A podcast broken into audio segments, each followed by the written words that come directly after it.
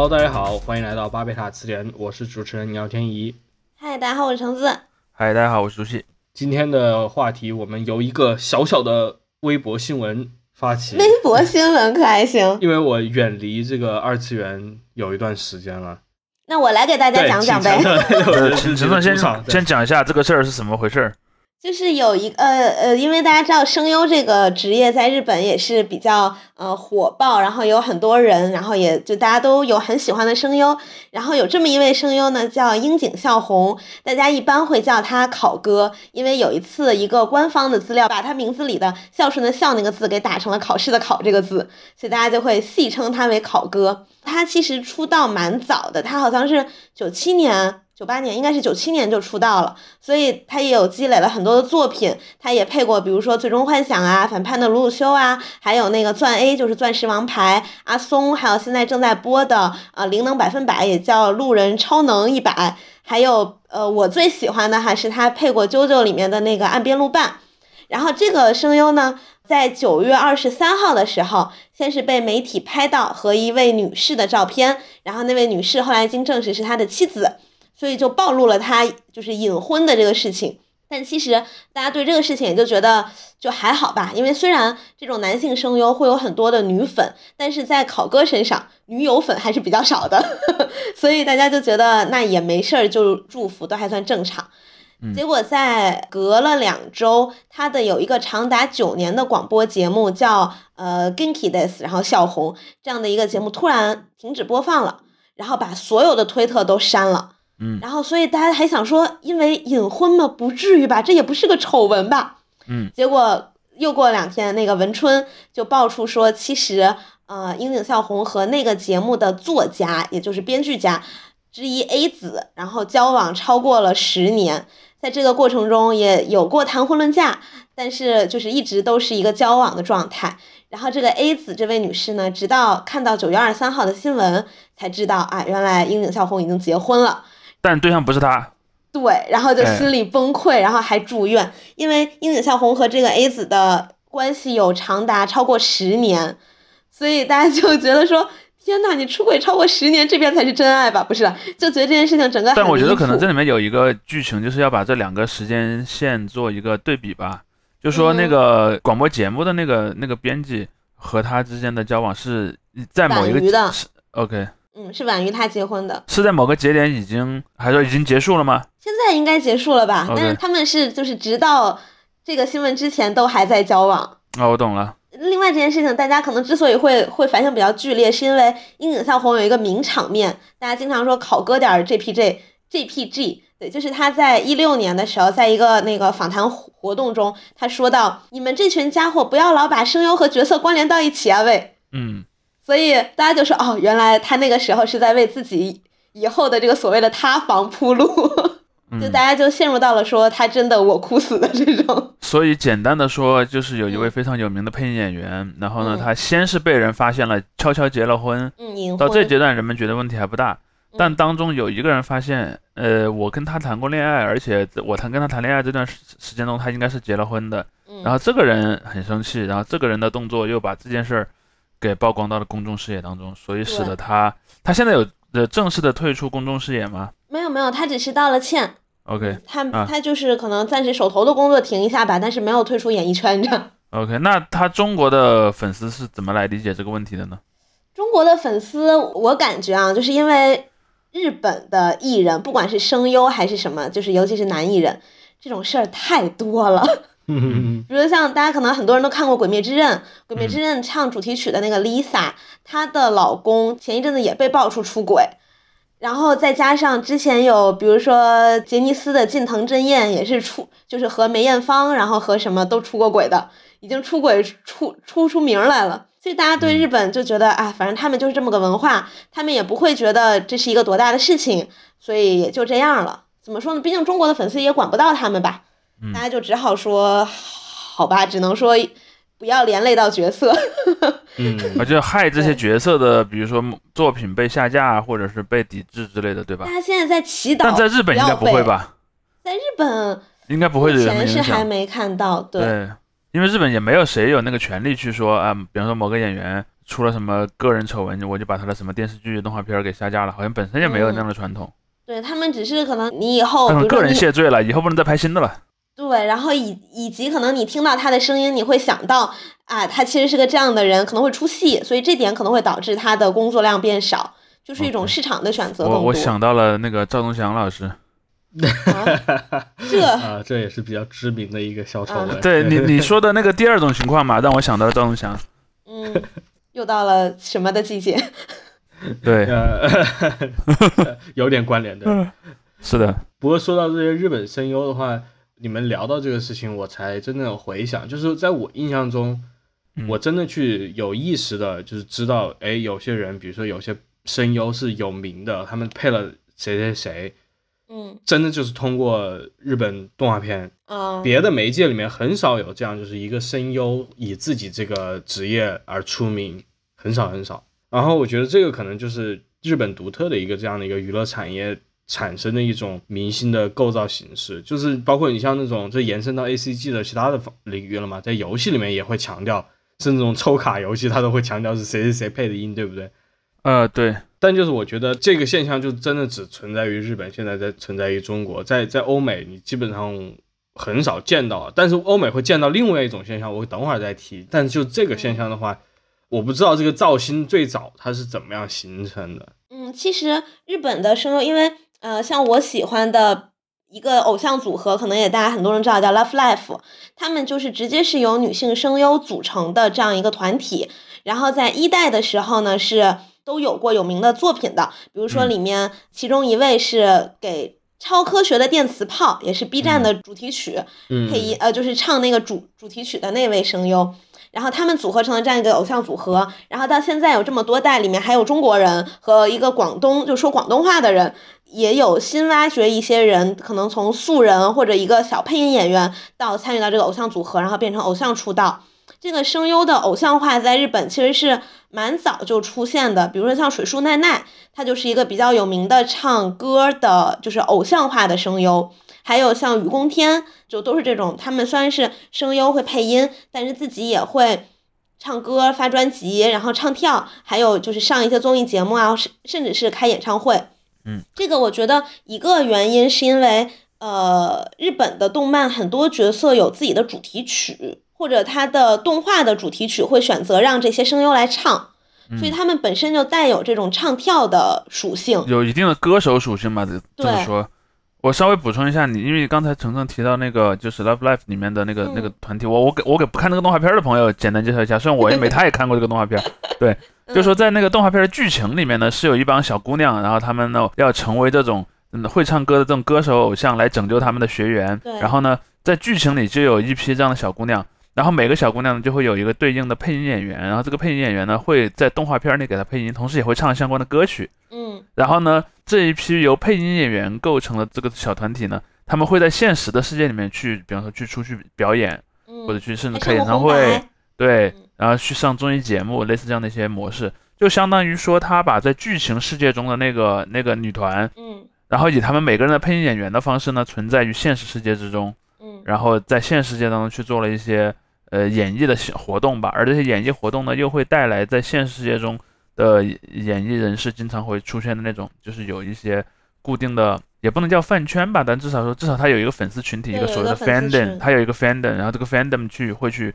支持他的一个一个相关的一些东西吧。对，而且他们的他们的歌并不局限于在动画片里出现过的那些歌，但他很有可能。很有可能起点是在动画片里，比如说，他最初为人所知是他唱了某个动画片里的歌曲，但是呢，他随着名气越来越大，他就当然他也没有抛下他的这个动画片配音演员的身份，嗯，但他同时呢也去唱一些嗯流行歌曲啊，或者去参加一些演出，对，对，那里面的很多演员在进行这个团体的偶像活动的同时，也有在接其他的配音工作，甚至还接了一些咱们的配音工作，是。因为之前也有一些朋友经常在讨论，就所谓二次元这个概念嘛。但我说，其实绝大多数我们在吵架都是在在吵在那个我们没有把词定义清楚。其实二次元也是个很典型的东西。比如说很，我我就说二次元其实不一定它要是由日本人所生产的，它很有可能是中国人生产的，但是它是按照一种日本人的范式来生产的，就有点像如果你是一个美国公司，但是你按照日本的那种模式去生产动画片，我们显然会把你看成一种日本风格的动画片。嗯。在中国，我你会看到有很多游戏公司，它也会有那种很像日本公司的做法，包括画风，还有包括配音演员。所以我自己是有观测到了，有有很多的那个所谓的二次元游戏，他们的制作团队都很喜欢去强调，我们是请了很有名的日本配音演员来作为我们的某某某角色的配音演员，甚至他会把 对。两套，嗯，对他甚至会把 CVC 就配音演员的意思嘛，就把 CV 的是谁这句话。写在那个角色的介绍的里面，包括你在游戏里面点开一个角色，你在选角色之前，他可能会有几个相关的一个一个署名，比如说这个角色的原画师是谁，嗯，或者这这个角色的特定皮肤的原画师是谁，以及这个角色的配音演员是谁，可能还有几种语言的，比如说日文的配音演员是谁，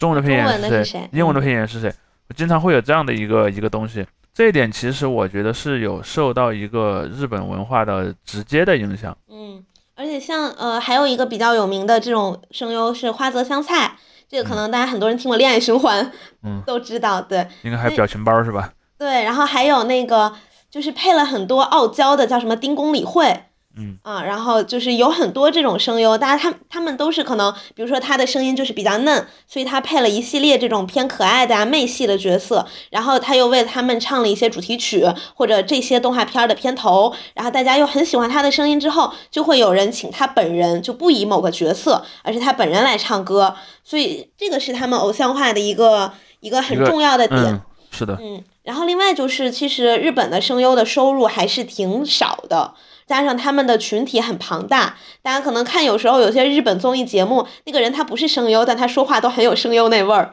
嗯，对，需要需要做外快是吧？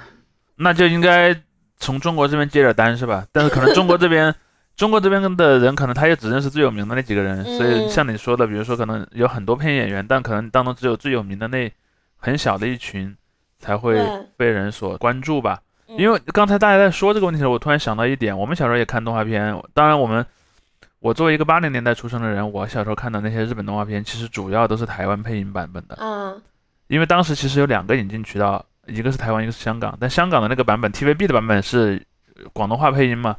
所以内地的电视台一般不会选它，内地一般会选台湾的电视台配过音的，因为它就是普通话了嘛。嗯。我突然就在想一个问题，其实当年那些在台湾配音版的那个日本动画片里面配音的很多配音演员，其实并没有太深的被人记住，可能有个别啊，比如说之前那个《樱桃小丸子》里面的那个配音演员，他可能是被人记住了，但是有很多我们耳熟能详的角色，我们其实并不太熟悉他的配音演员是谁，比如说，呃，哆啦 A 梦，不，哆啦 A 梦，对，哆啦 A 梦里面的很多主要角色我们都不知道是谁，当然后来我发现有一部分这些台湾的配音演员后来也。来到大陆 挣人民币嘛？呃，对，上过一些综艺节目，就但是是很多年之后我才意识到，哦，原来这个人是给那个人配过音的。包括当年 TVB 的电视剧，其实你会发现 TVB 的电视剧在大陆播的时候，我总感觉他好像只有大概六到七个配音演员，然后配了所有的角色。给周星驰配的好像就永远都是那一个人。呃，对，当然那还是还算好的，比方说石斑鱼配周星驰嘛。啊，对对对。但有时候，比方说你看了一部《天龙八部》，你会发现《天龙八部》整个剧，如果你把画面挡住，你只听声音的话。你大概觉得好像只有五到六个人在说话，对，而且那些对那些人其实，当时我感觉在至少在当时吧，他没有太在配音之外被人所关注到过。当然，最近这些年，随着有一些什么综艺节目，像什么深入人心这样的一些节目，有些人逐渐被认知到了。之前《康熙来了》做过一期，就是呃，请了一些配音演员，除了这些影视剧啊、动画片的配音之外，他们还请了，比如说在地铁里念站名的那个配音演员。哦，对。在大陆其实也有这个现象，嗯，对，包括那个什么广州地铁，对吧？什么北京地铁，然后那个给你报站的声音，对对对，那个声音，但哎，但感觉那种声音快快被取代了。还我不知道你你们还有没有印象，就是那个呃呃眼保健操，现在开始。对，那个好像我记得有一次也有一个节目请过这位，就是给大家朗诵眼保健操的这个，还有广播体操是吧？对，还有广播体操，没错，就是这些配音演员。歌评，因为 对，因为其实我个人眼眼中最接近这些配音演员，其实可能是以前那种广播电台主播。嗯，其实广播电台主播很多也没人没有人知道他们长什么样，他可能有有一些名，比如说他他有一个什么每天晚上几点钟，然后他有一个什么类似于广播节目。嗯，但后来我发现那批广播电台的主播后来很多变成了电视台的主持人，类似于窦文涛吧，比方窦文涛，我没记错的话，他之前是在广播台工作的，后来去的电视台。露脸还是比较赚钱一点的，因为大家就会在路上认出认出你嘛，就是你你如果只靠声音，人家可能是不敢百分之百确定那个人就是哎，我觉得那个人很有意思的那个人吧。有名也有利。是的，但是从技术上来说，真人电视剧应该是不太用配音演员的。这原则来，原则理论上应该自己，除非有语言的问题啦。对，除非是你你你在那个剧里需要说一个你自己原本不会的语言。嗯。但其实我看到说，现在在中国其实也有很多演员，因为他台词功底不太行嘛，所以就是很多演员他就算演演演那个中文的这些电视剧，他也要配音。但那个其实也会造成很很很多奇奇怪怪的问题。像像《甄嬛传》里给甄嬛配音的那个那个老师，那阵子也蛮有名的嘛。其实他也是一个很资深的老师，他在不是说对吧？就是甄嬛本人演不好，但就可能他配出来会更有那味儿。然后因为我之前呃认识过一些声优的朋友，然后他们就特别搞笑，因为我妈是广播电台的，她的有些同事那种播新闻的嘛，就男性声音比较浑厚和比较正经。然后我去跟他打招呼，我说嗨，什么什么叔叔好。然后他说哦，你好。我心想，你不要用那个 CCTV 六的声音跟我说话。播新闻的腔调是吧？对。然后你跟他讲个笑话，他笑起来都是好好好好，特别搞笑这些声优。然后后来也认识了一些就是二次元的声优，咱们国内也有，比如像阿杰，也是一个蛮蛮有名的，还有一些就是给很多纪录片什么配音的老师，呃，姜广涛之类的。是不是那个呃什么？李师傅花了两个小时，然后做了一个什么什么菜，就那个什么《舌尖上的中国》那种感觉。啊，对对对对对。然后，哎，《舌舌尖上中国》那个配音好像是我们是那个北京人民广播电台的一个主持人，嗯。然后就这些，就是有很多这种声优。然后我当时也跟他们聊，然后其实他们很多人对声优这个职业哈，他们持的一个最本初的观点和呃日本有一个声优叫尾玉贵，大家可能也很多人都知道一样，就他们觉得声优。巨人的。哎，对对对对对，卡吉，但他现在他还有他的一个一个好基友，他们两个最近老真人演一些电视剧，或者是参与一些这种真人的拍摄了，已经。嗯嗯。然后他们就是说，觉得声优这个职业归根结底应该是幕后的，隐形的。对，你不应该出来。然后可能你的声音很有特色，会有些人辨识出你，或者会请你去配类似的角色。那这个也不代表你本人应该出面。就是你不应该打破那个想象的感觉。对，我觉得这个是非常有趣的一点，因为就像说回呃日本动漫，我从小时候开始看，就是我第一部看的就是真正这种少年漫啊，应该就是《火影忍者》嘛，一直到今天，就是重新去评价这些作品的时候，我不会把这个声优专门拉出来谈，但就是我在网上看其他人讨论，就是别人真正的所谓的动漫迷的话，他们讨论的话，他们会经常说，就是说这个声优在这个地方表演很好。而对我来说，我的第一直觉永远都是这个是这个角色在说话，而不是这个配音演员在隔着这个角色在说话。嗯，所以我这一直来以以来都没有说什么专门去记是谁谁谁，我就是从小就有一个印象，就是第一有很多这种所谓的性转的配音，就比如说像那个漩涡鸣人也比较有名的是一个女老师配的音。在以前，以前少年音都是女生配的，甚至你像给路飞配音的那个演员已经六十多岁还是七十多岁了嘛，田中真弓。是的，是的，所以这个当时是对我来说印象非常深刻的一个事情。然后直到后来很后来，就是我才发现，真的大家非常严肃的在讨论，就是在评价这些呃作品的时候，在讨论这些演员的表演。这个其实我觉得也是很多真正看动漫的人，他们跟我的思维就是很不一样的一个地方。就是就像我说的，我不会把这个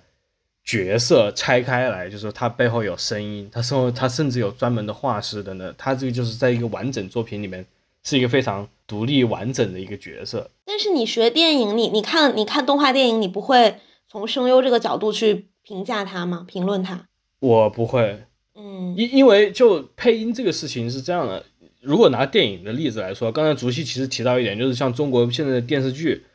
恰恰跟跟你描述的那个现象啊，是有一点反的一点，就是什么呢？就是其实很多很多人都是不用自己的原声的。就是电视剧很多都是进行了二次配音的，就中国的电视剧。所以现在有时候我我就看了很多这种美剧之后再来看国内的电视剧，就会有一点这种不适应，因为就是你明显就知道这些演员不是自己在说话，这个时候我会觉得有点脱节。但是其实说到电影制作的话，再把时间往后面倒一点，就是在五六十年代那时候的那种欧洲电影，那种欧洲电影他们因为技术条件有限，所以他们都省时省力，就说全部都不现场录音，全部都是后期配音。于是就经常就是出现那是自己配自己吗？还是另外人配来配他？对，都不一定了。对对，而且经常就是出现那种所谓的跨国制作嘛，意大利导演请法国演员来拍，就像阿兰德龙这样的呃法国演员演了很多很多这样的意大利电影，他在里面都说，就是那些现在现有的版本都是里面说意大利语的阿兰德龙，但他本人是不会，至少不会说成那个样子的。嗯，那我觉得这个是真人和动画的区别。比如说，你看《琅琊榜》，对吧？这应该是现在大家统一认定就是口碑比较好的一个作品吧？你看《琅琊榜》，你会觉得是梅长苏他在行动，还是你会，比如说你会觉得啊，胡歌这个地方演的真好？就是因为动画它是你人能体现他个性的一个，就是怎么说呢？他没有办法演这个角色，他只能用声音来演，他的画面是已经画好的。所以这个就是这当然是他表演的一部分。那比如说他那儿有一个嘶吼，你本来应该是很痛苦的嘶吼，但他就在那啊这样放毒，那就是他演的不好啊。我我现在就是现在我慢慢的体会到了，但就是我就是说第一直觉的话，我会把这个角色以一个非常整体的这个形式来看待，就是声音他的这些表现全部是融为一体的。因为我是拿一个相当于真人的，就像你说的，拿一个真人这种评判方式。在评判一个动画的表演，所以我在后来大家谈到说这个地方说哪个声优表现的比较好啊，我也会注意一下。但是总的，因为我看真人还是绝对大多数嘛，我也不没有太完全进行那种区分。因为要看二次元的话，说到底，很多时候就是图一乐嘛，没有那么严肃的去。什么乐？你说清楚。没有，就是你像包括像《进击巨人》这样的作品，他意思就是说他没有把动画片看的那么。严肃。啊，嗯，对，然后然后像像其实说实话，就是有些动画电影，这时候可能就是大家会说，哎，这个艺术的造诣要更高一些，哎，比如说我说一些吉卜力的作品，或者一些别的这种 studio 他们做的这种严肃的那种。严肃的动画作品里面，那个情况下，我也会以一个就是说什么那种传统的电影的眼光去审视他们，我也不会去进行区区分了。我觉得，因为就是有某种程度上，那些电影也不需要我去进行这种区分，因为他们确实就是在各个方面都是以非常精细的这个形式表现出来的。而番剧它有时候因为这个动画上面偷工减料或者是怎么样，你反而会让这个声优在这些元素里面显得特别突出。就是声优的表演是非常好的，只不过这些动画没跟上而已。画的拉了，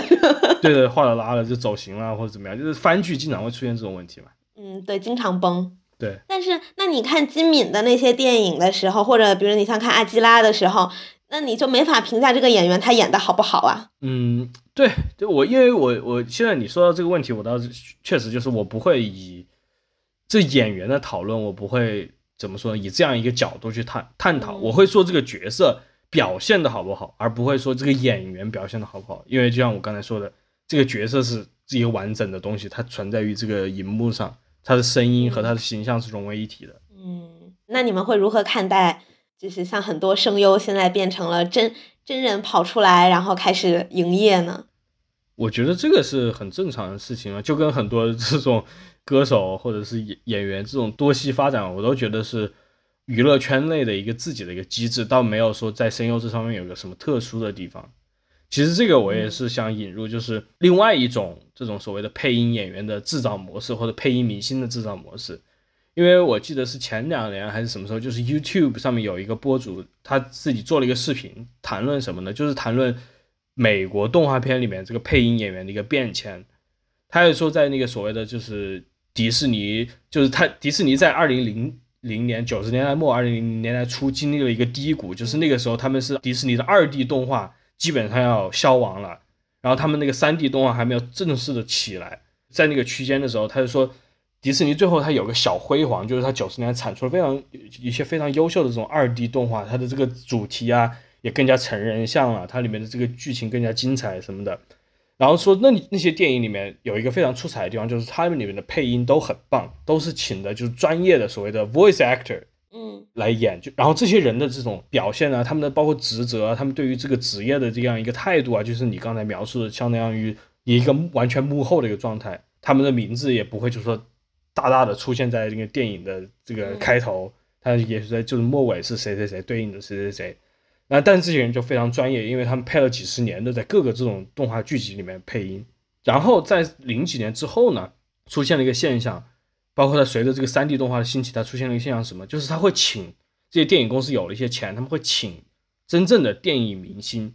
来为这个动画角色配音。哦，蹭流量？对，于是就有像什么这种功夫熊猫啊，或者是马达加斯加这样的一些动画电影里面，你就会看到这就是里面的主角都是比较有名的人配的，一些包括那个什么怪物史莱克嘛，这都相对比较早的三 D 电影里面。呃，我玩具总动员呢，对吧？汤姆汉克斯，这大家都比较非常熟悉的。当时那个视频博主的一个观点是什么？他就说这个趋势很快变成了一种滥用的趋势，因为就很多电影演员并不适合进行配音啊，一是不适合，二就是大家会很出戏，所以一听就是他是吧？对对对，这个其实慢慢演化成了一种常态。然后最近都有一个小小争议，就是那个马里奥的大电影。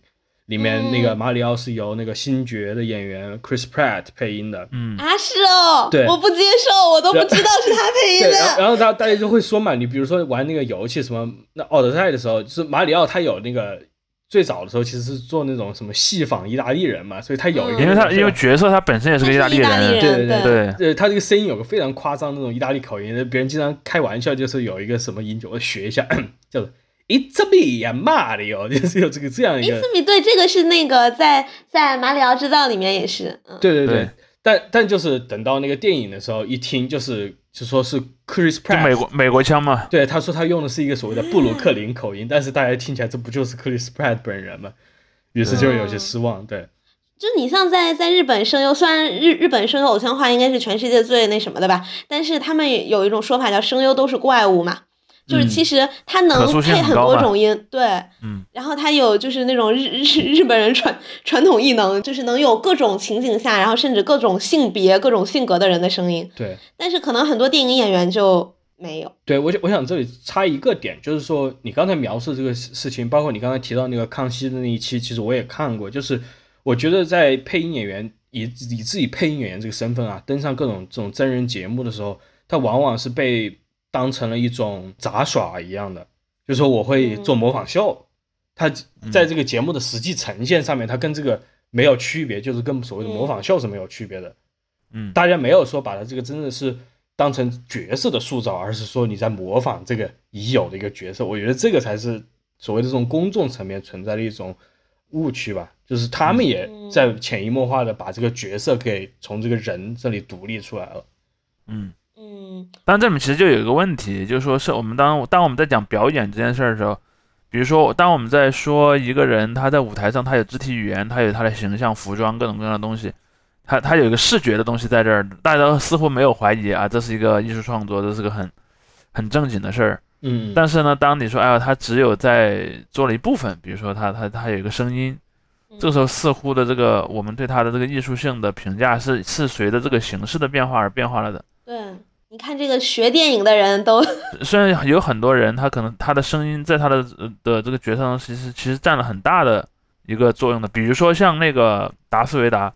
对吧？嗯，他那种奇怪的讲话的腔调，其实因为他没有脸嘛，那个角色几乎绝大多数时候都是隐藏在一个对他没有对 头面面具之后的。甚至我觉得在一定程度上，如如果说啊，如果说那个钢铁侠这个角色。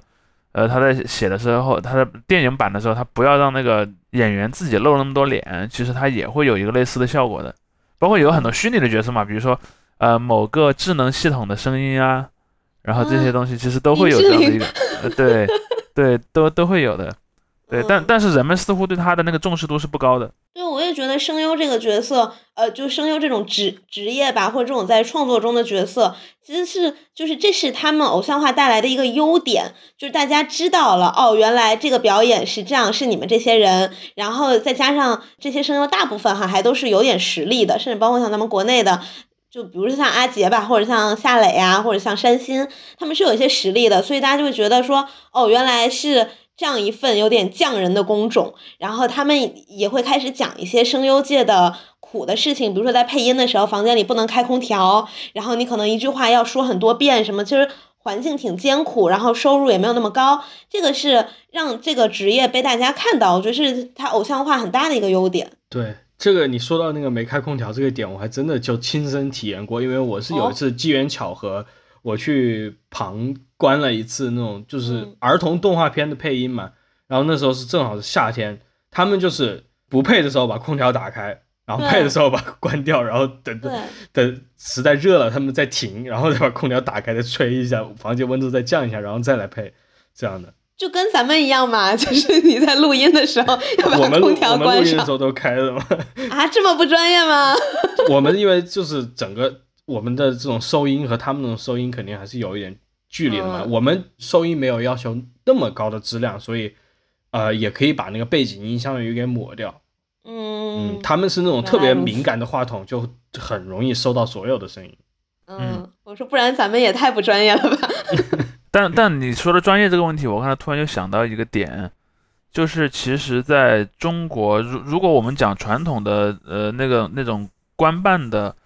这些电视台也好，甚至早期可能是广播电台或者制片厂也好，它其实是有它的一个职业的配音演员队伍的。嗯，大家都都知道当年那个呃上海美术电影制片厂对吧？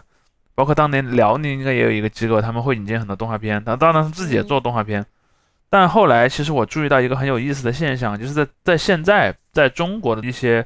游戏和动画片爱好者当中所提到的配音演员，往往不是从那个路径里出来的。嗯，甚至有很多可能一开始是从那种票友的身份出现的。嗯，好比说我是一个日本动画爱好者，因为中间我们之前也其实讲过一个问题，就因为在九十年代的八十到九十年代的时候，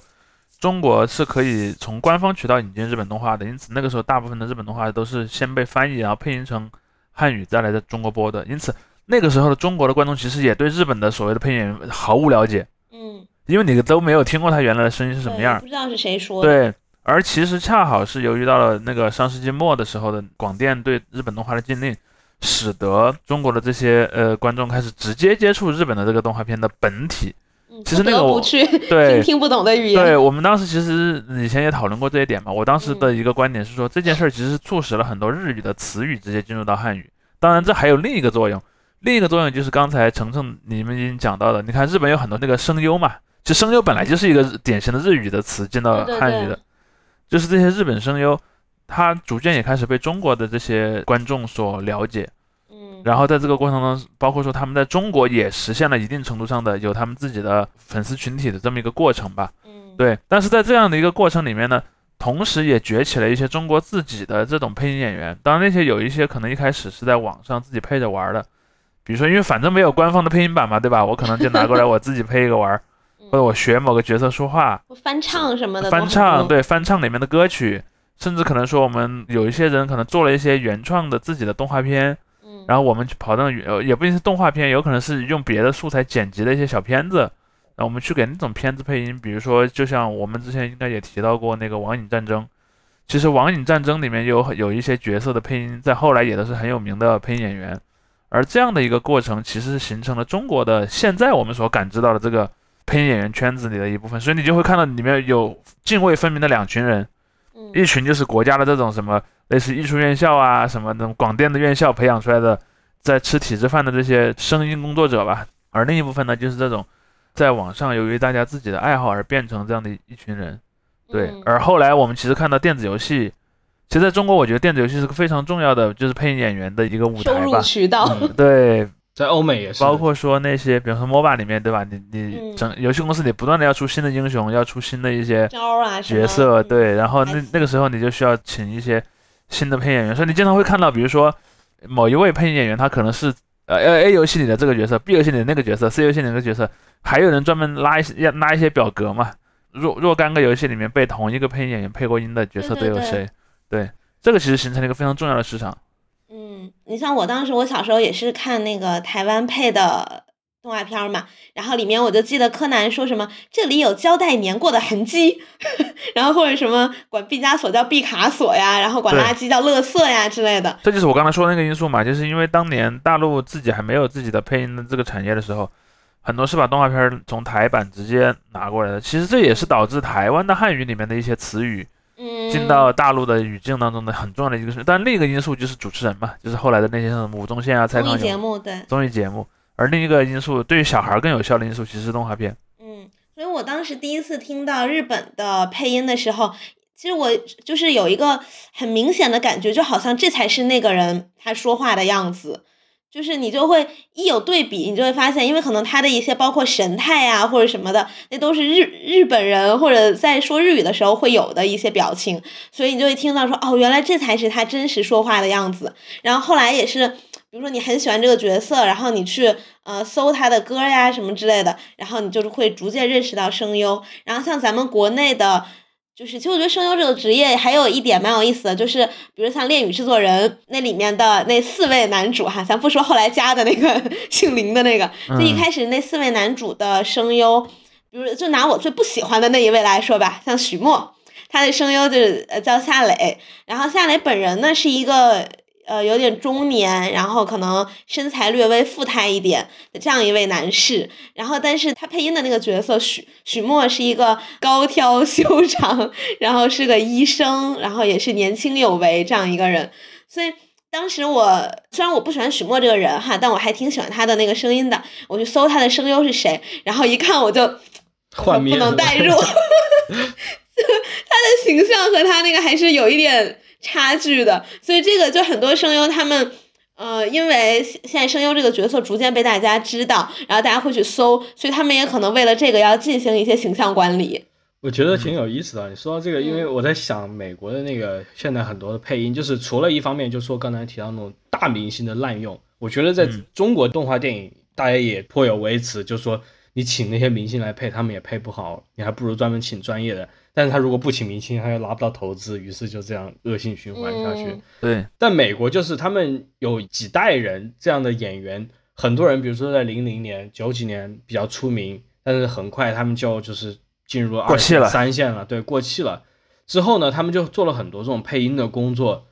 然后相当于被重新发掘一样，因为我在想，我最近在看一些那种迪士尼他做的那个星球大战的动画片嘛，它里面用的配音演员那些人也不是说什么就是完全籍籍无名的，就是专门做配音的人，他们也是原来的荧幕演员、电视演员、电影演员，嗯，但是他们就相当于在这个事事业上进行了一个。叫做转型嘛，就像转换赛道，对对，就跟晨晨刚才提到那种正好相反，不是说声优去演电影，而是演电影的去专门做声优这样的情况。嗯，然后这些人，这些人就是刚才晨晨说的，就是他们的本身的三次元的形象也挺好的，就是他们原来就是演电视电影的，所以他们有这样一个底子在那里。你像那个什么莎拉米歇尔盖勒啊，或者是凯蒂沙科夫这样的，他们就是都都是原来演电视剧红起来的，后来配音。现在这个真人剧集，他们比如说基于动画角色打造真人剧集的时候，他们甚至还可以直接把他请过来演这个真人角色，就是有这这种程度。对对对。其实你你看那个漫威复仇者的那些系列里面，之前的那个钢铁侠，Jarvis，对对对，Jarvis 那个角色对吗？最后还专门给他写了一个就是有实体形象的角色。其实这个这个是是挺常见的，而且我我还发现到一种情况就是。在欧美这个语境下，其实有很多那种专职配音演员，他其实很他挺会学音色的。嗯嗯。我再讲一个，从刚才那个天一讲那个情况往回推，比如说假定我有个电影版的钢铁侠已经很受欢迎了，然后呢，我现在要拍一个动画版的，比如说漫威的一个动画片，不一定叫钢铁侠，可能是别的动画片，但里面有钢铁侠这个角色，但我显然又不太可能请小罗伯特唐尼本人来给这个钢铁侠配音，可能第一戏份没那么多，第二又很贵。付不起，那他可能会找一些配音演员，但那个配音演员会学他学的非常像。对，嗯，对，这种其实也是挺厉害的一个点。因为我其实看到说，在中国的话，就像你刚才说的，比如说《甄嬛传》里面，《甄嬛传》的里面给甄嬛配音的那个配音员，他可能对他可能声音是不太像真实的孙俪这个人的。包括说石斑鱼配周星驰，你会发现周星驰说话和石斑鱼其实不太像的。我现在都不知道周星驰。怎么说话？周星驰声音低沉一些。对，如果你要你要有一个大的区分的话，对，就石斑鱼的声音是很夸张的那种感觉，但是卡通的声音，周星驰自己说话的声音是没有那么夸张的。嗯，所以我是感觉这其实也是一种比较有意思的一个区别吧，只能说，就是在美国的那个语境下，他们其实至少有一些配音演员，他们知道，比方说我这个角色他有一个他的声音有一个形象，嗯。比如说，当动画片里面出现了一个钢铁侠，这个动画片钢铁侠其实也不是小萝卜汤尼演的，对吧？但是观众的脑子里可能会有一个预设的，他的声音应该听起来什么样，我就会去故意学那个样。包括说像迪士尼乐园里面，因为迪士尼乐园里面也是有相关的这些，嗯嗯，一些项目和相关的一些影像嘛，那其实也不是那些演演员自己，或者说大部分情况下不是他那些演员自己，但他找的配音演员都会把那个声音塑造的非常像那个人自己。这个我觉得就是有点像你给一个漫画动画化，然后找配音演员的时候，就是他会在观众或读者的心里有一个他应该是个什么性格的人，他的声音大概是粗一点还是细一点，是理性一点还是疯狂一点。所以你在给动画片的这个角色找配音的时候，就有点像给这些动画片找真人版演员。呃，对。对，你要想怎么去对标，可能外貌不是那么重要，但是他那个声音的特质，比如说神经质，比如说那个冷静，比如说都是很重要的。像我喜欢那个《啾啾奇妙冒险》，它里面那个大反派迪奥，那个他就是一个疯子，他就是个就变态杀人魔这种。呃，我觉得他动画片给他增色了非常多，给他配音的那个子安五人，真的就是有点那种嘶吼到要破音的那种。极限，然后去配他的那种癫狂的状态，所以也就是他的很多名台词，其实，在漫画的时候没有成为那么名的台词，但是经过那个子安五人的一配音，大家觉得哇，这句也太带感了吧，然后就反而让这个角色更生动了。我觉得可以推荐大家做一个有趣的实验，就是去听一下那种英语配音的日漫，因为很多人在美国是看配音版的日漫长大的，就是他们也是相当于像像我们我们那那那就像我们这些九十年代中国人一样嘛，对对，他们九十年代就是看那种英文版的《龙珠》宝可梦，对龙珠，对，嗯，就决定是你了，用英语怎么说呀？那我不记得，反正。就是什么 gotta catch them all，它就是这这个东西是一个非常美美国的一个东西嘛，对，所以对于他们来说也是非常留下了一个非常深的印记。包括现在也有很多人，他们都会一个番看两遍，他就是原版的出来了，他看一遍，呃，然后等了那个配音版的出来，他也再看一遍，然后再对比一下来说一下哪个配音好等等。我觉得这个其实你配音演员的选择，他包括他做的好不好，有一个很大的因素，也是看你这个产业的大小，或者它这个中间的这个盈利的模式。你像动画番剧，在美国，因为它上了一些这种所谓的流媒体平台，包括它出现了专门的这种二次元的流媒体平台，他们这个资金变得更多了之后，他们也可以请得起更多这种专业的配音演员来配他们这些动画片。而相对来来说，就是那个游戏方面。这个是差一点的，因为游戏方面，美国这些因为相当于是直销嘛，日本公司直接销销售给美国的玩家，美国这边的发行方并没有那么多资源去专门找特别好的人来给你游戏进行一个音配，所以经常大家就会抱怨说，比如说 JRPG 里面这个英文配音特别稀烂，人物完全没有感情，最新出的那些最终幻想游戏里面。就是说英文配音特别糟糕。你这么一说，我想到了《生化危机》。生化危机还稍微好一点，因为可能这种就是有一点剧情呢，有一点人物的这个这些内容，它会更怎么说呢？更复杂一些，对对对。而因为因为像 JRPG，它因为很多是场景是不断重复的嘛，它这些战斗场景等等，大家一听听久了就特别烦。这样。就那个什么，那个《生化危机》好歹还是发生在一个美国小城市里，对吧？就还稍微靠点靠点谱，嗯。而且它重复性不会很高，对对。那那美国人没有那种乙女游戏吗？就是卖声优的声音的那种游戏？也没有，因为就是美国的这种配音的话，它分几个层级，就是刚才提到的，呃，那些就是明星配音，甚至你这种过气的明星来配音，这都还是就是你这些是演员，就所谓的真正真人演员，而你真正的配音的演员是更加相当于底层的一个职业。这也是最近另外一个争议的事件，就是有个游戏，我不知道你们两位玩过没有？我玩过第一部，它叫做贝欧尼塔，嗯，Bayonetta 是一个就是性感女巫婆打怪的一个动作游戏。然后说，对这个游戏出要马上要出第三部了，但是这时候突然一个配音演员就站出来，就是要呼吁大家抵制这个游戏。他就是配了前两部的那个女主角的配音演员，他就说他配这个游戏只拿了四千美金，嗯。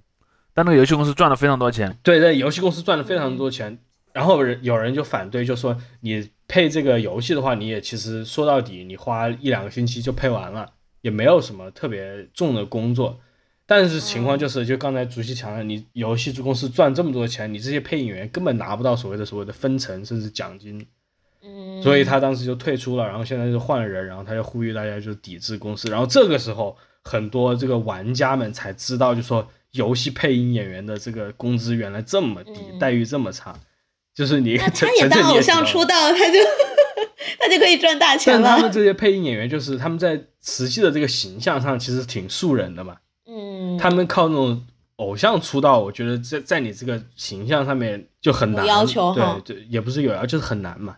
他们也本身也不想经营这种形象，他们本身也就是热爱配音等等。我当时追那个 Love Life 这个组合的时候，因为在这个之前，比如说像水树奈奈或花泽香菜，他们在进行表演的时候，都还是以一个自己的样子在表演。但是像 Love Life 这个组合，他们里面的人在呃举行演唱会唱，就是当然也是他们组合的歌的时候，除了他们。会穿那种打歌服啊，什么什么之外，他们会把自己的发型弄得跟那个角色一样，但是不是 cosplay，就不是戴假发，而是真的把头发那么梳，然后把刘海那么剪。会染吗？会染，会染。OK 然后里面，呃，里面有一个那个，呃，就是我推的那个男小鸟，他是把头发染浅了，但也有不染的。所以就是我当时就觉得说，哇，那真的就有一种梦想照进现实。就如果那个角色他是真人的话，他应该就会长这样吧。就就有这种感觉，然后里面不是每个人都是大美女，但是就特别有魅力。嗯，但是很 很多很多配音演员他离离这个都还有一定距离嘛，就像你刚才说的那个呃《猎鹰制作人》里面不要点名，不要点名，大家不要去搜索他长什么样子哈。如果你喜欢，也不是说这个配音演员形象不好，而是他跟角色真的差距特别大。对还有还有配那种专门配那种动物角色，你说这怎么办呢？对不对？马达加斯加是吧？就是马达加斯加。我我记得最近啊，有一个配音演员，他还有一点小翻红，因为他上了那个美国偶像，哦，不是美国偶像，反正是另外一个，就是那种哦这种选秀选秀节选秀节目。但是他也已经业内活跃很久了。他是那个《守望先锋》里面那个大猩猩 Winston 的那个配音演员。嗯，对，但是他也配了很多别的东西了嘛。他就是做各种声音特效做的特别好，然后特别有趣的一个人。他最近就是还有点小翻红，就是因为大家也真的去认识了他，他在网上直播什么的，就大家还很乐意看呢。嗯，我觉得咱们现在的这些国内的配音演员，还有一个很重要的、很占大部头的工作，就是配有声书和广播剧啊。对，对，这个是他们收入很，因为像有些比较小牌一点的配音演员，他可能自己也配不了什么很大的角色，也接不了什么，但是他给这种。等于其实挺下沉，但是就是数数量上很大的这种广播剧和电子书，呃呃有声书配音的时候，就反而能表现的很好，然后可能也受到大家的喜爱，然后甚至还能有 CP 粉。我关注的就我有一个朋友，他是一个他自己办了一个配音工作室，叫什么什么剧团，他们有一个蛮有名的演员，还去参与了是哪个公司的选秀，有点类似于。呃，什么挖机机挖这种公司的选秀，对，但但是最后没上哈，就是我觉得现在他们只有声音好听，但是长得并不好看，是吧？长相我不知道，但至少是没有什么才艺，可能。我不要今天放太多地图炮，就是我就会觉得说，好像他们自己也也会有一部分想往这个演艺圈去发展。嗯，挺好的，赛道分开一点也也好，但确实啊，你说别说你说到这个偶像。我觉得选秀偶像里面很多人这个声音表现是很差的，嗯，就是普通话标不标准不谈啊，就是很多人感觉这个声音就没有那么好听，他甚至唱歌都还好，但就是他说话的时候就是很奇怪，就是那种感觉。可能我感觉说话也是需要专门训练的吧？对，是是肯定。对，就跟那个广电系统的那些学校一样嘛，对吧？广播学院、广播学院、播音系嘛。对，播音系都是要练的，人家都是什么一年到头每天都要练的。有时候甚至你会发现什么，你你小区里有个邻居是是个播音员，对吧？你一早就能听到他在练习。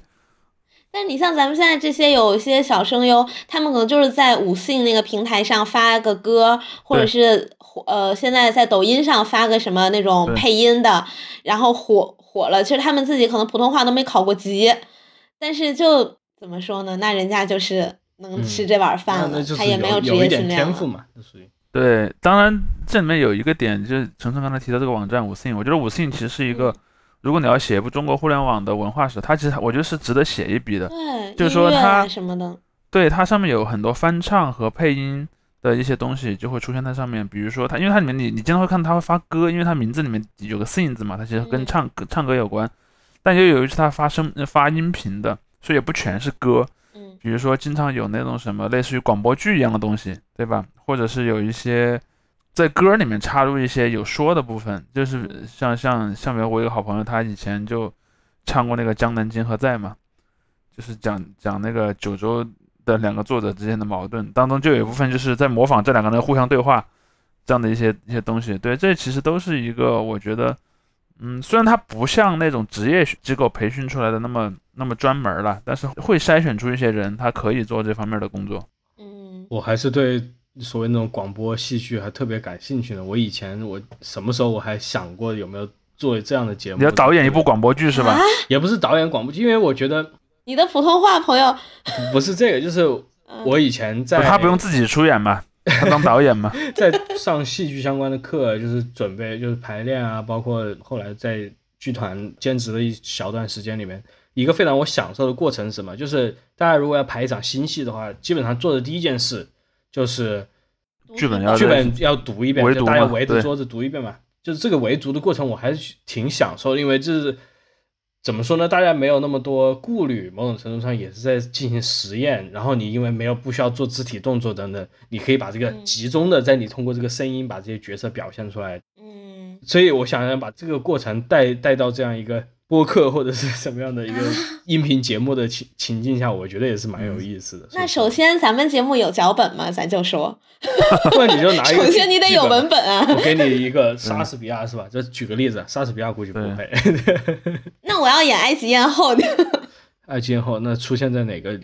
是凯撒那个剧里面可能可以演。不要，我要埃及艳后，我要两个男的。你就变成那个什么，就变成一个 MOBA 了，反正什么角色都能往里扔，然后对吧？就是王者荣耀嘛，你什么角色都能选到。也行啊，那那那杨天一，你下次你搞个剧本演呗，不就是？还还可以完成你的梦想，加一点声效嘛。一般这种剧本就是导演或者是这个所谓的剧本监督，或者是这种助理导演，他会来念这个描述性文字，比如说谁谁谁打开了门，然后这时候演员 A 就说啊。又见到你怎么在这里？啊？对对对，难道不应该是一个门门响的声音吗？就是那个嗯，哎对对对，柯南的那个声音，那是柯南 bing 那个声音。其实现在那些网站上面做的广播剧，也就是这个样子的嘛。对，这个说实话也是一个历史悠久的这个艺术形态了。对对对，是。在那个原来只有收音机的年代，就大家晚上还听很多这样的东西，包括我在那种出租车司机上呃出租车上面听过不止。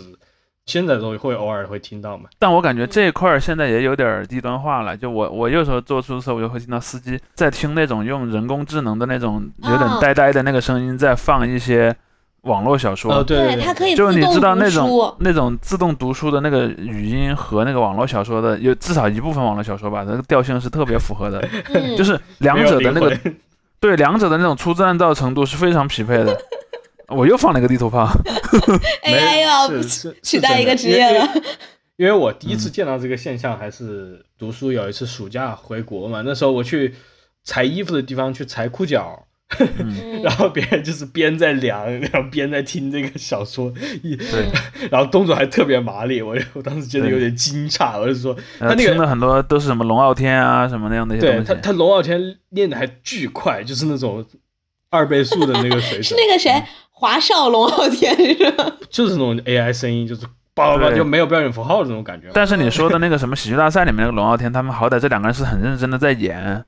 天怡说那种人就是一个毫无感情的那个 AI 在给你念，他分他分辨不出来断句的那种情况。对，甚至对分不出来断句，轻重缓急的。当然，现在很多语音 AI 的，他至少懂断句了，但是在那个时候就就很僵硬。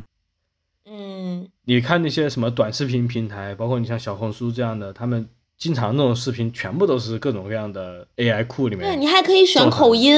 有好多是东北口音的。口音那种小孩说话，对吧？嗯，还有一些特效什么的。对。各各位老铁。所以以后你这个也可能搞不好，你这个导演也干不了了，就被这些人给取代了。不对，应该说演员干不了了，导演还能干。导演能写。像咱们那个。导航软件不是很多中年大叔都会用林志玲嘛？但是它现在有一个功能是，你可以录一个你自己的声音或者一个真实的声音，然后它帮你生成一整套。其实林志玲那个声音应该也不是他自己完全配的，他也是只提供一些采样，然后系统来生成的。然后我我婶儿就给我弟，因为我弟曾经的梦想是当一个配音演员，他声音还蛮浑厚的，然后给他就录了这么一个，然后现在就用他的声音来导航。哎，你你你可以让你弟弟发展一下，以后成为一个配音演员。他现在他去电视台工作了，他现在志不在死了，已经。对，他可以让他业余去录录一录嘛。嗯，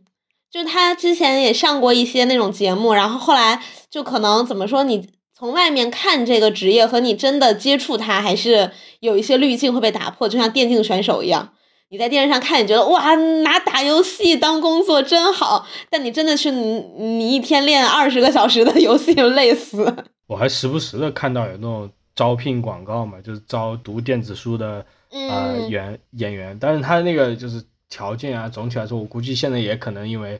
做这个的人越来越多嘛，而且他对这个门槛其实总体来说放的还是不高的，嗯，于是这个单价也 越来越下跌。那你会想要去试试吗？不会，一个湖北，对，湖北总裁，主要是主要是普通话说不好，呃？我可以说的好，但是我得练，我得一个稿子要练练好几遍。我配英语的嘛？你配英语版嘛？英语也会遇到类似的问题吗？就是其实你真正去专业配音的话，你要经历经历一个训练的期期间的。是的，当然我觉得有两个步骤吧。第一个步骤就是说，当你没有那种特别可塑性的能力之前，你可能只能配一个和你原本的这个口音也好，或者说。人设比较类似的东西，比如说你不用嘲笑姚天琴吧？你给你让他配一个武汉人的角色嘛，就是那不就没有问题了？武汉总裁真好。对，然后当然你可能到了一定阶段之后，你掌握了更多的技能，你的那个语言语言的技能包复杂了，你可以选很多的。比如说就像就像侯宝林嘛，对吧？侯宝林讲相声当中他会学山东话，会学上海话，其实学的还挺像的。说学逗唱，他们那代真的厉害。嗯，对，但那个可能需要更多的时间去练习了。嗯，那得拜师傅。对，这让我想起来当时胡歌和那个呃桂纶镁演那个南方车站的聚会的时候，两个人说武汉话嘛，在电影里面，就是是值得尊敬的尝试，只能这样说。就听，但是听了很想打人，也不是很想打人，就是说的明显的就是不标准嘛。但确实是本人啊，值得对两个人都是本人说，当然本人专门练的，我就说值得尊敬的尝试，对对对。这很正常了，就是那个呃葛优和姜文的那个呃西南官话，我听的也其实稍微有点别扭了，但但也也是能说那个程度，其实不容易的，对一个外地人来说。嗯嗯，因为他们就是台湾之前就是也经常讨论，就台湾的演员来大陆演一些电视剧，然后就是尤其是宫廷剧，对，就特别 特别出戏。然后他们台湾的评论还说说，就他们能不能练练呀，什么什么的。就其实这个是你如果要，嗯，我反正我见过的台湾人里面能够说话很像大陆人的，就就凤毛麟角吧，或者是眷村那一波，对对，或者是那种外省人后代，对。说到这种真人演员方面，就是国内相对于呃像美国好莱坞这样的话，他们缺那种所谓的口音教练嘛，就是美对美国电影界有专门的口音教练，他专门教你，就是你要说英国口音，你要说美国北或者说什么意大利黑帮的那种腔调，就是各个不同的地方他会专门有跟你训练的。而国内的话，这种人可能就比较少了。包括你这个中间要投入的你的努力，对于很多演员来说也是有点就是觉得划不来或者怎么样，他们也不愿意去搞。嗯，我都这么大的腕儿了，对吧？你让我学一个什么贵阳话，那我觉得很难受。啊对，这种思维是很常见的。那姚天一可以从事这个职业，可以我我能教武汉话教练是吧？自己都弄不好，去给桂去给桂纶镁当教练，对，多好啊！你看还能认识桂纶镁。OK OK，嗯，哎，没有，那那你看，咱们一开始说樱井孝宏，他说不要把声优和角色联系在一起，然后其实他出了这事儿之后，大家也都希望大家不要把角色和声优联系在一起，不要去抵制这些动画片啊，不要讨厌那些角色啊，对吧？但是就是像你要所谓的声优偶像化呀，或者什么，其实就是把角色和声优联系在了一起，你才能实现。比如说你想赚钱，或者你想出名，你想干嘛？就是得联系啊！你就看不同的层面怎么来去解读这个话嘛。它有一种是你的解读是专门集中在这个，比如说个人私德和这个个人作品上面的，那也许他你就可以说他要把它分开。但是他如果他谈的是所谓的这个，你要把这个声优的存在跟这个角色完全分开的话，那就像你说的是不可能的嘛，他这个角色不成立嘛。嗯嗯，还是希望大家可以喜欢我们啾啾的奇妙冒险，虽然里面的声优已经出了一波事儿了。哎，对了，我们开了新的爱发电哦，原来如此，原来如此，我们今天终于聊到了主题。哎呀，这个时候千万不能忘记了，对对对，这一期的内容描述里面应该就会出现我们这个爱发电。我以为你说这一期的主要就是要告诉大家打钱，前面都是 intro。对地址了，然后目前的现在这个设置其实是一个初步的设置，也许会将来会修改啊，因为我们确实也是。在这个 收钱的起步状态，收钱的起步，大家愿意支持的话，我们当然非常感谢。然后我们也会按照现在目前描述的情况，给大家产出一些内容或者奖品。对对对。然后因为那些也是我们就就我们三个自己想的。如果大家有想要的别的东西，也可以留言，也可以跟我们对。然后对，只要我们能实现在能力范围内，我们会考虑的。也可以加到我们的听众群来提出你的意见。就是你一定要注意加哪个听友群啊？咱们的听友群。对，你要看比较新的节目后面的那个二维码，可能是比较有效的。命途多舛啊！我的天。对对，我们的听众群最近也是展开了一场轰轰烈烈的三线建设。对。跟跟这期节目稍微有点关系的话，大家到时候说不定可以在那个爱发爱发电底下留言，就说，哎，如果想听个广播剧，对吧？唱段，或者想想想听姚天怡一对一教武汉话，想听竹溪路早安闹铃，嗯，录嗯录那个我的一张大字报，炮打司令部。呃，诗朗诵，对，我们可以给你朗诵一下，对，这可以作为独家内容献给大家。如果你们有这些奇怪的爱好的话，但是广播剧的话，确实就是我们可以收一些意见，也许我们真的有空可以录一个这种玩玩呗。对对对对对，嗯，好，OK，好的，那感谢大家了，陪大家聊到这儿，嗯，下下一期 大家敬请期待。如果没有对没有问题，如果没有意外的话。重要的嘉宾集啊，我们来聊大话题。好，好的，那今天我们就先到这儿，下周见，下周见，拜拜。拜拜。都说我很傻，